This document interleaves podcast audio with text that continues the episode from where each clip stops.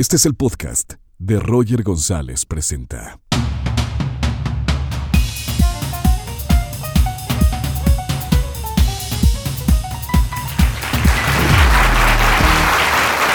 ¿Qué tal? Gracias, bienvenidos, gracias, bienvenidos. Gran saludo para toda la gente que nos está escuchando a través de Spotify, a la gente que se ha suscrito a nuestro canal. Pregunta, yo siempre pregunto esto porque se puede filtrar información. ¿Alguien sabe quién viene el día de hoy? No. Me encanta, muy bien. No tienen ni idea entonces. Quiero presentar a alguien que yo quiero mucho. Es un gran amigo, es alguien que admiro, es alguien que tiene una gran historia. Él es dramaturgo, es actor, es director, eh, exitoso por hacer llenos totales en todas sus obras de teatro. Sus obras de teatro tienen contenido maravilloso que realmente les transforma la vida a la gente que va a su teatro y a ver a sus obras. Así que, bueno, sin más, vamos a recibir a Odín Dupeirón.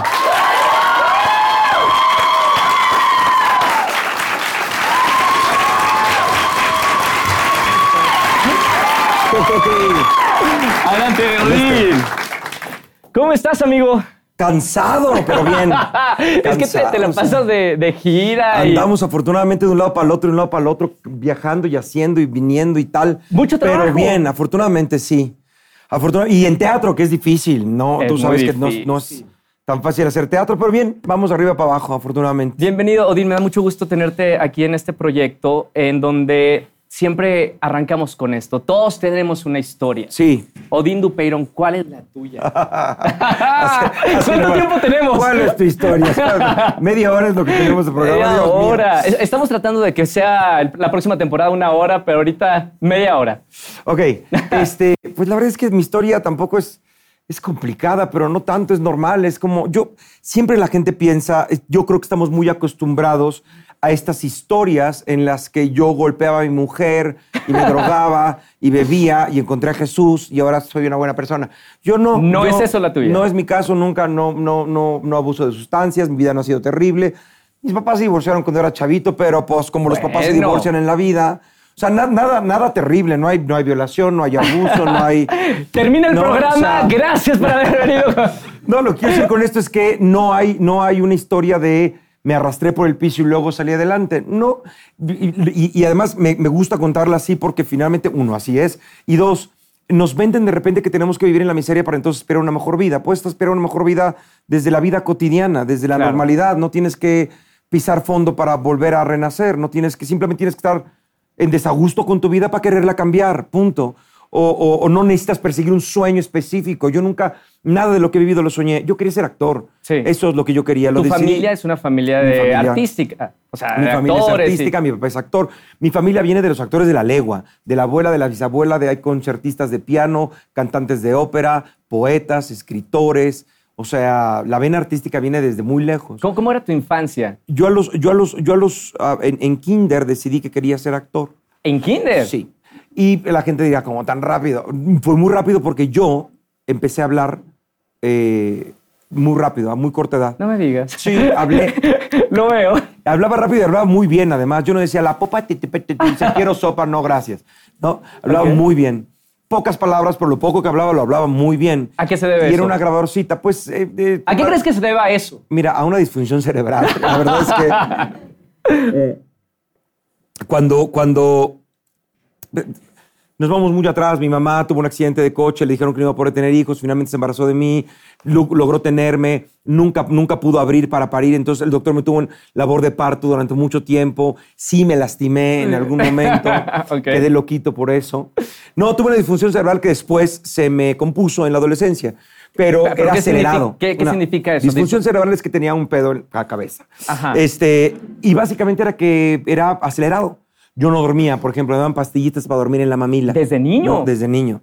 No dormía y hablaba. O sea, si ahorita soy hiperactivo, antes era hiperkinético.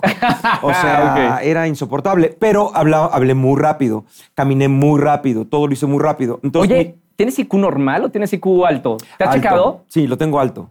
¿Qué tan Me alto? checaron de chiquito, alto, alto. Sí, está mal que yo lo diga porque parece que es una mamonería, pero pues lo tengo alto. Ante todo en este escenario, sinceridad. A mi mamá le dijeron cuando me hicieron Fui el niño de tomografías computarizadas, ¿Es en serio? electroencefalogramas. Eso no es una vida normal. Entonces, ¿cómo me la contaste al No, principio? No, no, no, es una vida normal porque finalmente muchísima gente tiene muchos otros problemas. Pero A mí entonces- me tocó del cerebro, hay gente que la tiene del corazón o del estómago, de... No, Momento, pero entonces tu, tu conexión con, con- de niño con otros niños no fue normal tampoco. Te veían. A mi mamá le dijeron, su niño tiene un IQ muy alto, muy alto, lo tiene muy alto. No se ponga usted muy orgullosa porque es igual que tiene un hijo tarado. o sea, no, no se va a relacionar bien con la gente. Va a tener no, problemas. Va a tener problemas, ¿no? Pero tampoco fui el niño que tuvo los grandes problemas en la vida. Había otros que tenían pe- peores problemas que yo, que Claro. los que expulsaban de la escuela. A mí nunca me expulsaron de la escuela. ¿Eras Porque yo era inteligente? latoso, pero era inteligente. Yo era latoso, pero no era, no era ladilla, no era, no era cabrón. Ajá. Era inteligente de cuestionar. ¿Y por qué esto? ¿Y por qué el otro? ¿Y quién dijo? ¿Y ¿Cuándo dijo? ¿Por qué dijo? ¿Cómo dijo? ¿No? Y entonces volvía loco a todo el mundo, a todos los adultos. Pero, pero regresando un poco a lo que estaba, empecé a hablar muy rápido. Cuando empecé a hablar muy rápido, mi abuela me- me- se divertía poniéndome a actuar. Porque yo era una grabadorcita. Entonces me decía, vas a entrar y vas a decir, abuelita, abuelita, no hay nadie. Y yo te voy a decir, ya buscaste bien en todas partes y no hay nadie. Con angustia, vas, cámara, acción. Abuelita, abuelita, no hay nadie. ¿No? ¡Qué divertido!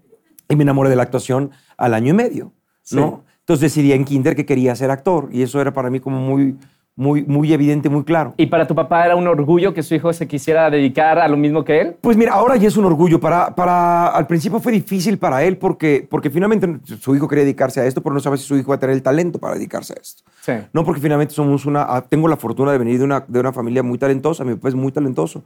Mi tía Elizabeth es muy talentosa. Mi abuela es muy talentosa.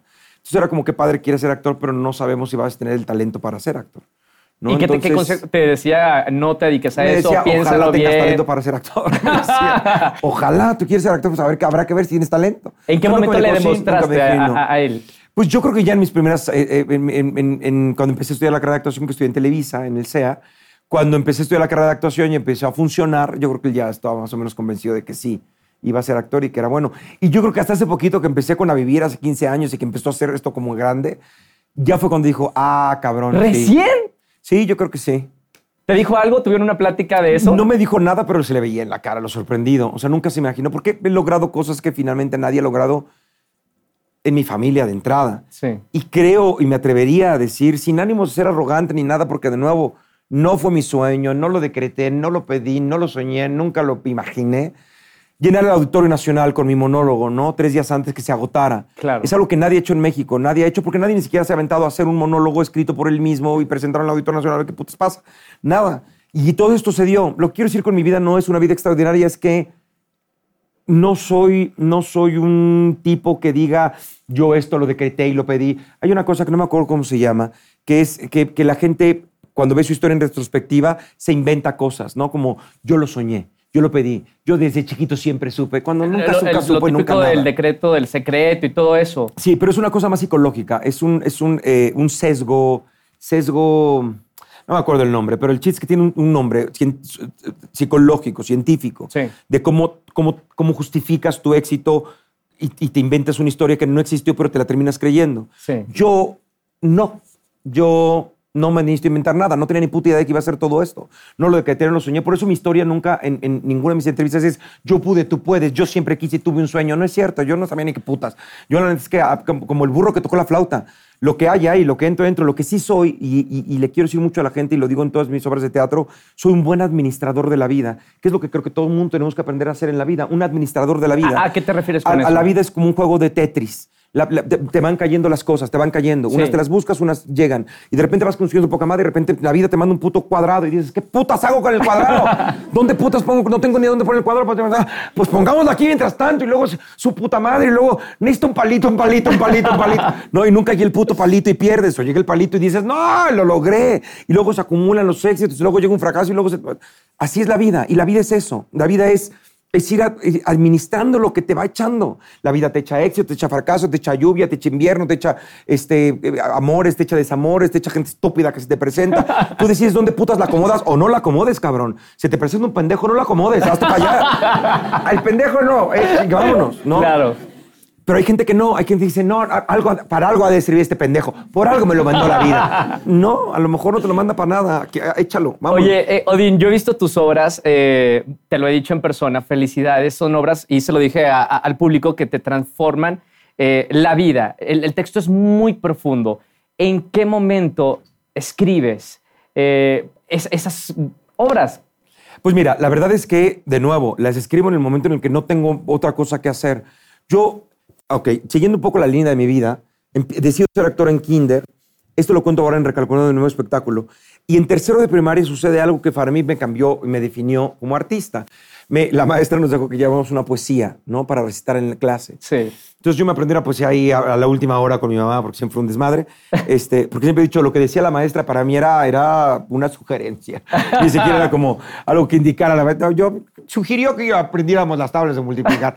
No es sugerencia, te las tienes que aprender. Entonces llegué, la, llegué- llegué- dije la poesía, la gente se impresionó mucho cuando lo decía, porque yo ya actuaba desde que tenía pañales. Gracias a tu abuela. Para tercero de primaria yo era un actor consagrado, ¿no? Entonces, este, recité muy bien la poesía y me encantó eso que, que, que- que sucedió en la gente. Y no porque yo fuera bueno, sino porque escogí una poesía que decía cosas profundas. Y ¿Te acuerdas? Sí, claro. La poesía es, es muy cortita. Decía, si el que roba es un ladrón y un asesino el que mata, dime, no quieras callar. Quien destroza un corazón y una esperanza arrebata, ¿cómo se debe llamar? ¡Wow! ¿No? Y entonces, ya sabes, todo el mundo pasaba en la escuela a decir, pajarito brujo, pajarito espía, ¿no? Mamá, soy Paquito, hablaré travesuras. Y yo, ¿quién es el cabrón que me robó el corazón? ¿Cómo se le llama el hijo de puta que me Claro. Intenso desde tercero de primaria. Y me encantó la intensidad, me encantó el hablar de la vida, me encantó. Entonces me empecé a aprender poesías como Los motivos del lobo y por qué me quité del vicio. Y esas poesías profundas que hablaban de la, de, de- de- de la, de la, de la existencia, de, de la razón de ser del ser humano, de los sentimientos profundos. Mi mamá sufrió horrible, me decía, ¿por qué no te aprendes del patito? Y yo, no, son mamadas, mamá, el patito no, hay que hablar sobre el corazón y la vida. Y entonces en ese momento pasó la segunda cosa que me definió como artista, creo, en la vida. Primero decidí ser actor y en tercero de primaria decidí que quería ser un actor que tuviera algo que decir. Sí. ¿no? Ya fueran contextos de alguien más. Bueno, en ese momento era contextos de alguien más, no pensé que iba a ser escritor. Pero cuando dejé de encontrar textos de gente que me interesara decir, empecé a escribir los míos.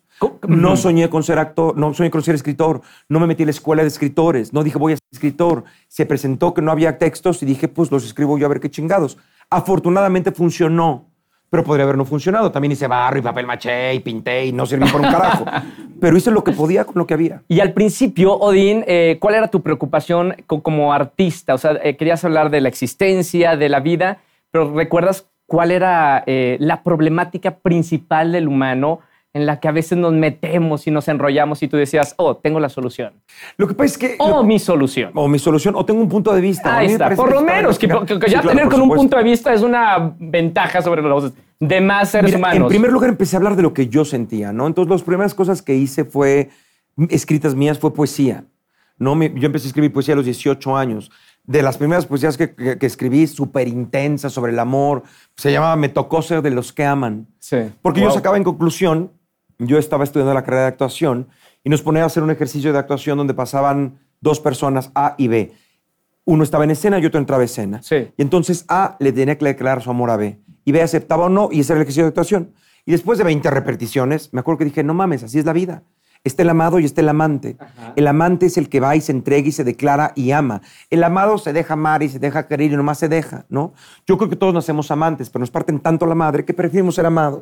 preferimos que nos amen antes que arriesgar el corazón. Sí. Entonces en ese momento yo escribí una poesía a los 19 años que se llama Me tocó ser de los que aman porque hablaba de eso, de a mí me tocó ser de los que aman, me tocó entregar el corazón, me tocó sentir caballos en, en- en galopar por mis venas, ¿no? Cuando el fuete del amor les golpea con mucha fuerza desatando la pasión, me tocó entregarme y declararme y decir y que me partan el corazón, pero estoy orgulloso de ser un amante, un, un güey que, que decide amar y que sale y que quiere amar y que, pre- y que prefiere amar a ser amado. Por supuesto que quiero ser amado, pero, pero, pero los dos. No, Claro. no nada más quiero dejarme amar, nada más quiero amarte, no chingues, ¿no? Viene de ir de regreso. Claro. Pero cuando se juntan dos amantes y están dispuestos a amarse de buena manera, las, los resultados es increíble. Entonces, bueno, eso a los 19 años, empecé a escribir sobre lo que yo sentía. Y más adelante empecé a escribir sobre lo que me contaban mis amigos, que yo decía, pero ¿cómo? Pero estás idiota. Desamores. Pero esto no puede ser esto, pero no puede. Voy a escribir sobre esto. Me parece súper interesante. Y escribía. Nunca escribí para solucionar el mundo a nadie. Nunca escribí para iluminar a la gente. Yo, lo- lo- el mejor ejemplo que tengo es, yo un día me quemé con el fuego, Sí. ¿no? Y dije, ah, cabrón, esto quema. Y luego vi que tú te quemaste y dije, no, sí quema. Entonces voy a escribir algo sobre el fuego, ¿cómo quema?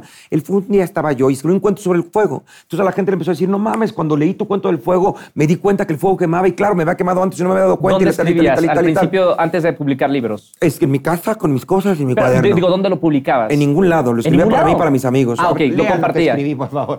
Y ya, con mis amigos y Ok, nada más. O sea, claro, claro. Lo escribía para mí, de nuevo, nunca, fue, nunca soñé con ser escritor y con ser el medio con cambiar el mundo. Lo escribía para mí y para mis cuates. Sí. Y entonces yo te decía, oye, Roger, ¿te acuerdas que me contaste esto? Fíjate, escribí esta cosa sobre el fuego que te quemaste la vez pasada. Entonces le decías, no mames, claro, es lo que yo sentí, por supuesto. Después se publicaron las cosas y la gente llegó a decirme, ¿cuándo quisiste salvar al mundo del fuego? No, no, no, no nunca quise salvar al mundo del fuego. Un día me quedé, se quedó mi amigo Roger, escribí esta ahorita del fuego y ya. Nunca quise salvar al mundo. Por eso no me compro este pedo cuando me dicen, gurú, quieres estar, cambiar al mundo. No quiero cambiar al mundo. No es mi, puta responsabilidad, ni puedo. Con trabajos puedo cambiar a mis amigos, que son unos pendejos cuando se equivocan.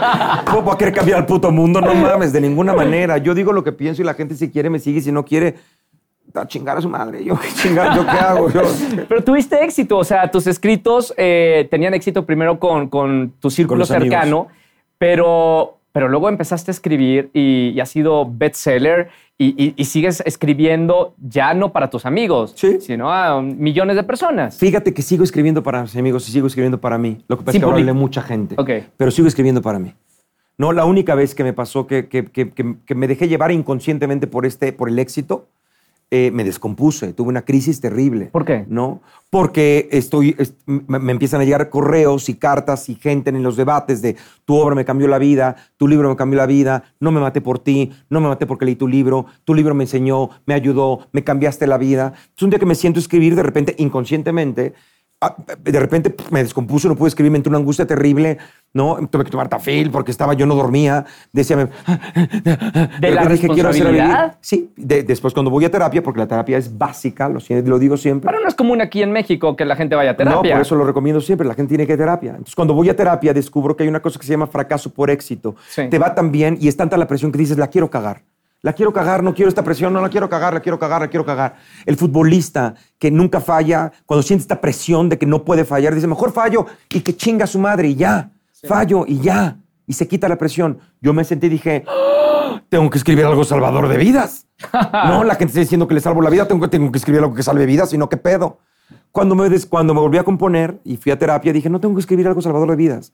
Yo escribía desde los huevos y tengo que seguir escribiendo desde los huevos, desde el corazón, desde la honestidad. Si salva vidas, qué padre. Si no salva vidas, qué padre. Yo escribo por mí, para mí, lo que a mí me gusta y lo que quiero decir. Si eso viene con éxito y con gloria y con fama y con dinero, qué chingón. Si no, qué chingón. Venderé pasteles. ¿Y, y no será una clave de- de- del éxito, digo, para toda la gente que llegamos a través de, de Spotify, de YouTube, ¿no será una clave del éxito el no hacer las cosas para los demás, sino primero por nosotros? Yo, yo te diría que sí. Ahora, hay muchos caminos para el éxito, como hay muchos tipos de éxito. También por eso estoy en contra de ese tú puedes ser como yo.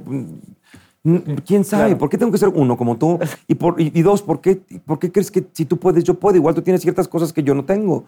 ¿Sí me explico? Y, tampoco lo tengo que querer. Y también vender el éxito como que el reconocimiento del mundo es el éxito, pues tampoco. El dinero es el éxito. Para ti, ¿cuál es el- el- la definición de éxito? Para mí es estar bien conmigo mismo y contento con quien soy. ¿No? ¿Te Y evidentemente, exitoso ahora? por- soy exitoso desde, hace- desde antes de que la gente me conociera, yo soy exitoso. Yo tengo la fortuna y yo creo que por eso hoy por hoy, tú me conoces, no soy Sí. nada mamón, ni soy nada creído, ni soy nada, nada, no, no, no me siento, no hay gente todavía que le pregunta a mi chofer, no, porque tengo un chofer que es mi desde hace mayordomo. mucho tiempo, o al mayordomo. No, tengo un chofer este, y tengo, y tengo eh, gente que me ayuda, evidentemente, porque no puedo solito con mi trabajo. Claro. Este, pero a lo que voy es que le pregunto a mi chofer, oye, y así es. Sí es como, así es como en las entrevistas. Y les, y les pone mis audios en WhatsApp. Óyelo. Porque soy un pendejo. Dijo, Marquito, me equivoqué. ¿Dónde está? Espérame, ya llegué, no llegué, estoy perdido. No vengas por mí, no, sí ven por mí. Soy un pendejo. Entonces, tengo, tengo gente que me ayuda, evidentemente, ¿no?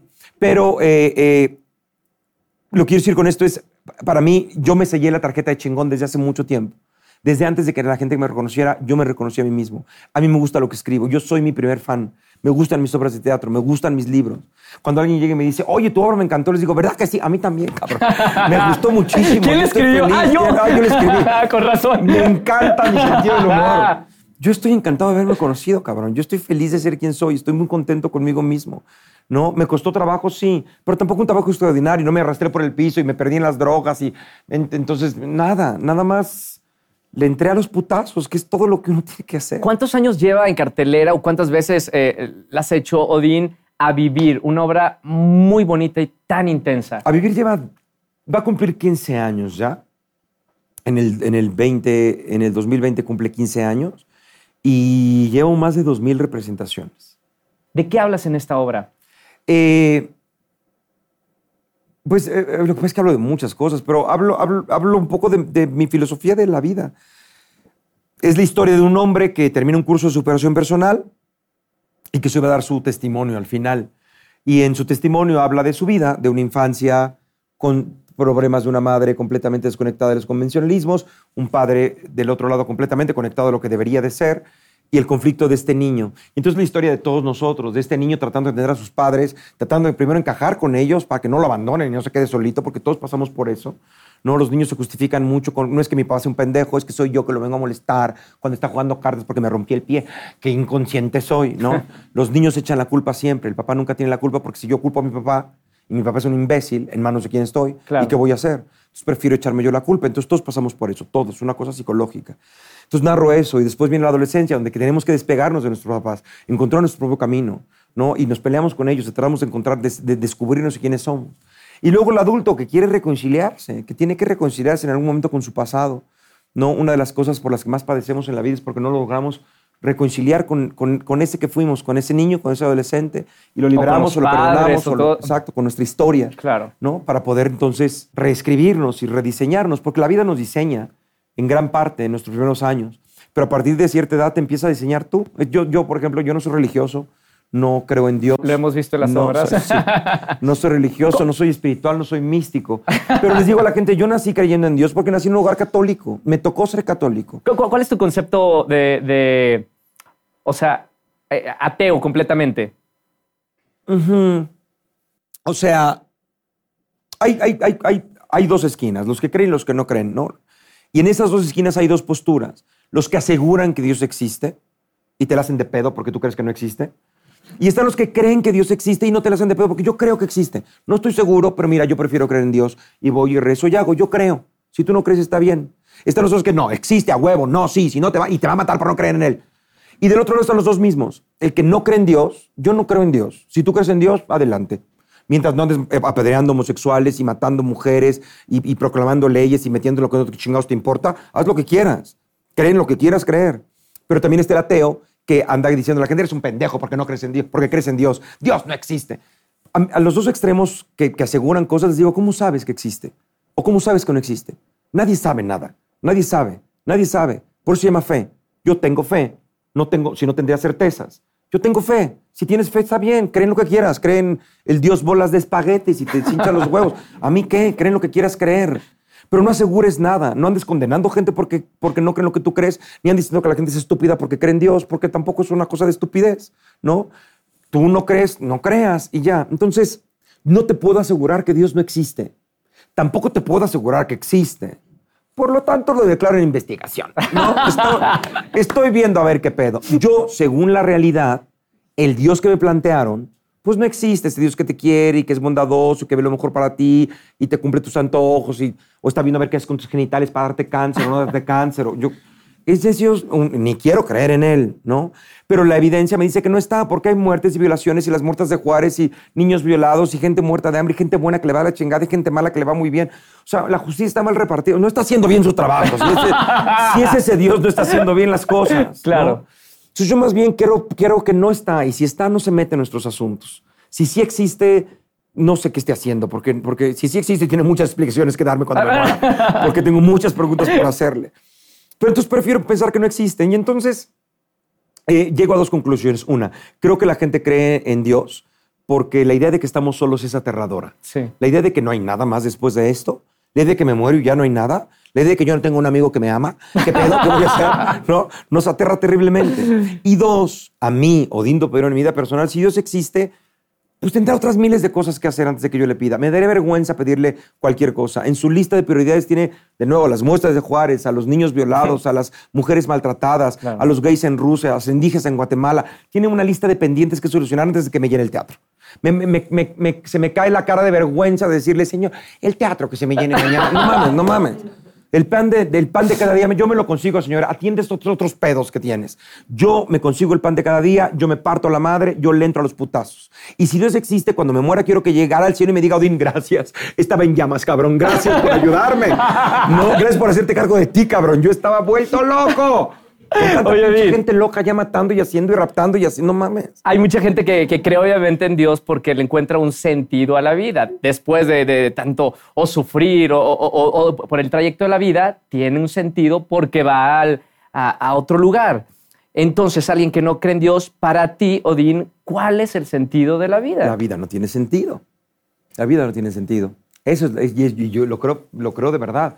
Creo que nosotros nos volvemos locos para darle un sentido precisamente porque no tenemos ni puta idea qué hacemos aquí, ni de dónde venimos, ni a dónde vamos. No tenemos ni puta idea, no sabemos nada. Creemos que el cielo que viene es que la reencarnación, que antes, que tú antes de venir elegiste, lo que pasa es que creemos y nos inventamos todas las historias posibles para poder justificar nuestra ignorancia nuestra no tenemos idea de qué estamos haciendo aquí, ni de dónde venimos, ni qué va a pasar cuando nos muramos. No hay nadie que haya ido y regresado de verdad, y, y- y no, no hay pruebas, no hay ninguna investigación científica como todo lo que sabemos ahora científicamente, no hay.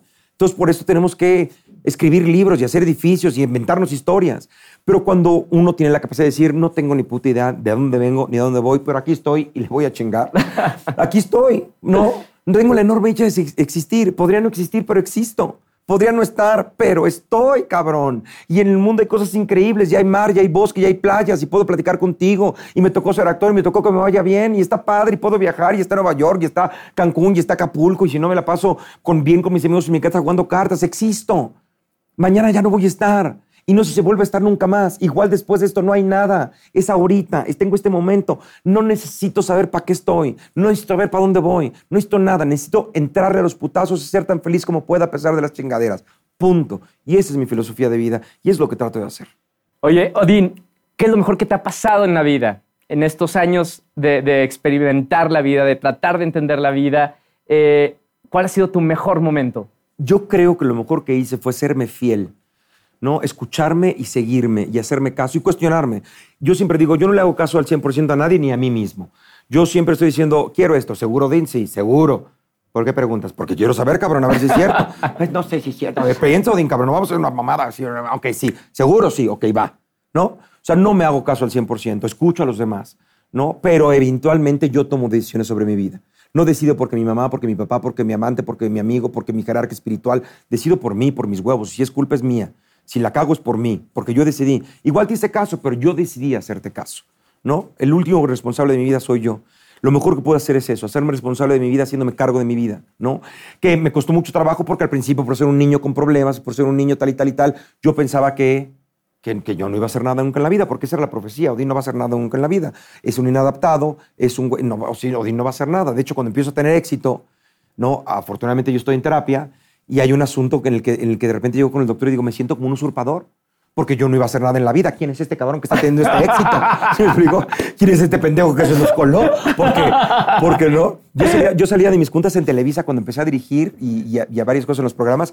Yo salía de mis juntas y decía, yo decía, aquí se va a hacer y se va a hacer y la cámara y vamos a tener esto y la chingada. Vamos a hacer eso. Seguro, sí, seguro, ok. ¿Te estamos con Odín? Sí, va. Y yo salía de la oficina diciendo, puta, ¿qué va a pasar cuando se den cuenta que no soy tan talentoso como pienso? ¿Qué va a pasar cuando se den cuenta que, no, que, que soy un fracasado? No, pero empecé a tener éxito porque de nuevo tampoco lo cuestioné mucho. Yo le entro. Yo una de las cosas que creo que uno tiene que hacer en la vida es entrarle. Entrarle. Entrarle a lo que sea. Si te enamoraste de quien te enamoraste, de un hombre, de una mujer, de una, de una, mejor, de, de una persona de mayor edad, de una de persona de menor edad, siempre por arriba de la ley. Siempre más allá de los 18, por Dios, no hagas mamadas. Pero si te enamoraste de alguien de otra religión, o, o si te gusta una carrera que no es la que estudiaste, o si algo te está haciendo ojitos, ve y busca, ve y prueba, ve y haz. Busca la felicidad, estás aquí por un ratito, entra, no tengas miedo, no pasa nada, te vas a levantar. No, cuídate, nada más, no te metas chingaderas, cuida tu cuerpo, cuida tu vida. Estás aquí por un ratito, trata de ser tan feliz como puedas y aliméntate bien y come sanamente, pero prueba todo. Yo como todo, todo, como todo. Ese es mi pedo, que como todo. No mames, no hay nada que no pruebe, no hay nada que no coma, no hay nada que no nada. Yo le entro y pruebo y si algo me llama la atención, voy e investigo. Tengo los huevos para entrar a la vida, tengo una sola oportunidad de estar aquí. Entonces me parece que una de las cosas más terribles que te puede pasar en la vida es no ser feliz todas las veces que la vida te puso la oportunidad de serlo. Todas las veces que la vida te puso la oportunidad de ser feliz y de amar y de entregarte y de, y de, y de- y de disfrutar y de y, eh, aventurarte y dijiste, no, no, no, ay no, qué miedo, mejor voy a seguir tragando mierda. No, no, no, éntrale, búscalo. ¿no? A mí me parece que ese es pa- para mí lo que me define más. Entonces, hacerme caso, hacerme caso, serme fiel, escucharme y conocerme fue de las mejores cosas que yo he hecho en la vida. Un fuerte aplauso a mi amigo Odín Dupeirón. Ya se acabó. ¡Hombre, esto se va volando! Gracias. Suscríbanse a nuestro canal de YouTube y gracias a la teatrería por este lugar. Fuerte aplauso para él y gracias, amigo. Muchas gracias, muchísimas gracias, muchas gracias. Gracias, hermano. Qué gusto, oye. Qué gusto. Mucha mierda, mucha mierda.